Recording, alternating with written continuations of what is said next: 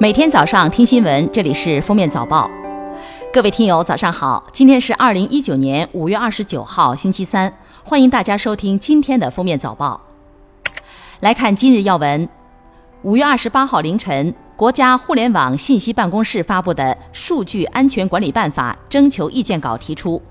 网络运营者不得以默认授权、功能捆绑等形式，强迫误导个人信息主体同意其收集个人信息。五月二十八号，国家网信办统筹指导十四家短视频平台以及四家网络视频平台，在六一儿童节到来之前，统一上线青少年防沉迷系统。加上此前试点的抖音、快手、火山小视频平台，国内已有二十一家主要网络视频平台上线了青少年防沉迷系统。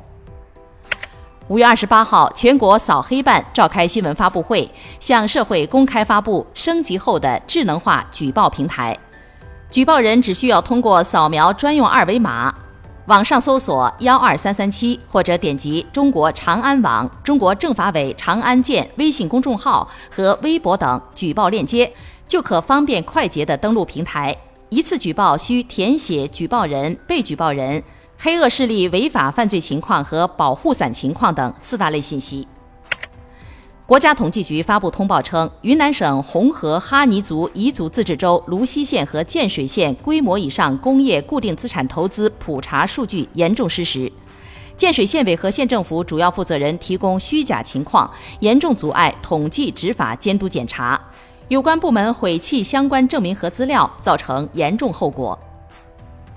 教育部透露，如果进入中等职业学校、涉农专业学生和其他专业的家庭经济困难学生，可以申请国家助学金；农村学生、城市涉农专业和家庭经济困难学生还可以享受国家免学费政策。此外，从今年秋季学期开始，国家将在中等职业学校设立国家奖学金。据中国驻亚美尼亚大使馆消息，中国与亚美尼亚于二十六号签署了互免持普通护照人员签证的协定。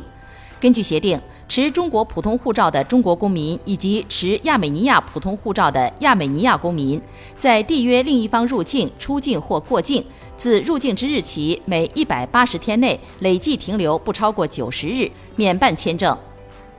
五月二十七号，某平台发布的一份报告显示，从实际签约月薪看，七成二零一九应届毕业生的签约月薪在六千元以内，四千元以下占比为百分之三十五点七七，相比二零一八年毕业生实际签约月薪同比有所提高。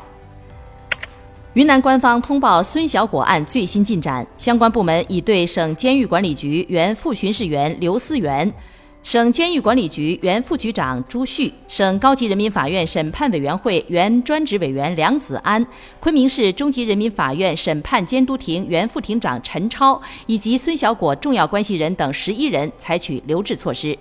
对孙小果出狱以后所涉系列刑事犯罪案件中的九名犯罪嫌疑人执行逮捕，二十三名犯罪嫌疑人予以刑事拘留。据人民检察院案件信息公开网五月二十八号消息，二零一九年五月二十七号，福州市静安区人民检察院依法以涉嫌故意杀人罪、诈骗罪、买卖身份证件罪，对北大学子弑母案犯罪嫌疑人吴谢宇作出批准逮捕决定。目前案件正在进一步办理中。中国消费者协会官方微博五月二十七号下午就看三 D 电影要自费购买三 D 眼镜问题发声，认为该行为是影院自行将自身应该承担的服务义务拆分开来转嫁给消费者，加重消费者负担，违背公平诚信，属于典型的不平等格式条款，涉嫌违反消费者权益保护法。下面是热点事件。五月二十六号，网传海南万宁一医院将转院患者丢弃路边。据报道，医院三名转运人员被给予停职及谈话教育处理。事情是一个十六岁女孩因被他人殴打住院，患者家属要求转院，但病情达不到标准，家属又不同意自行前往，于是医院将其送到了转院医院的路边。但患者家属对此不理解，并拍摄视频。据环球时报消息。华为正在审查与美国快递公司联邦快递的合作关系，因为这家美国公司在没有被授权的情况下，将两个由日本送往华为公司在中国地址的包裹转运至美国，并企图将另外两个由越南送往华为在新加坡及香港分公司的包裹转运至美国。路透社称，华为公司在上周五向路透社提供了相关信息，包括联邦快递物流追踪记录的照片。数据显示，到二零二零年前后，我国集成电路产业人才需求规模约为七十二万人。截至二零一七年底，人才缺口为三十二万人。某招聘网站数据显示，芯片行业人才平均招聘薪资为一万零四百二十元，十年工作经验的芯片人才平均招聘工资为一万九千五百五十元，仅为同等工作年限的软件类人才薪资水平的一半。据北京青年报消息，国安队的规划球员李可将进入到国足新一期大名单中，这意味着李可将成为国足的首位规划国脚。李可一九九三年出生于英国，母亲是中国人，父亲来自塞浦路斯，出自阿森纳青训，曾和哈里凯恩是队友。今年三月代表国安首发，成为中超首位规划球员。下面来听国际新闻。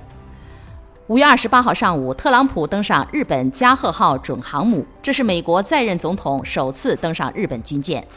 二十七号，特朗普还宣布，日本将再购一百零五架 F 三五战机，其中可能包括 F 三五 B 航载机。分析称，日本海离拥有真正航母为期不远了。近日，经美国 FDA 批准，小儿脊髓性肌肉萎缩基因疗法在美上市。一支药物标价二百一十万美元，约一千四百四十八万元人民币，堪称史上最贵药。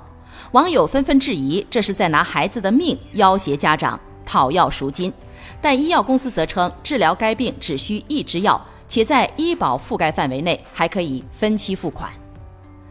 日本神奈川县川崎市二十八日晨，一名男子持刀对正在等待校车的小学生等人行凶。当地警方称，十五人在此次事件中受伤，一名小学六年级女生已被确认死亡。犯人是一名四五十岁男子，在行凶后拿刀刺向了自己的颈部，目前已在医院死亡。警方正在对此案进行调查。感谢收听今天的封面早报，明天再见。本节目由喜马拉雅和封面新闻联合播出。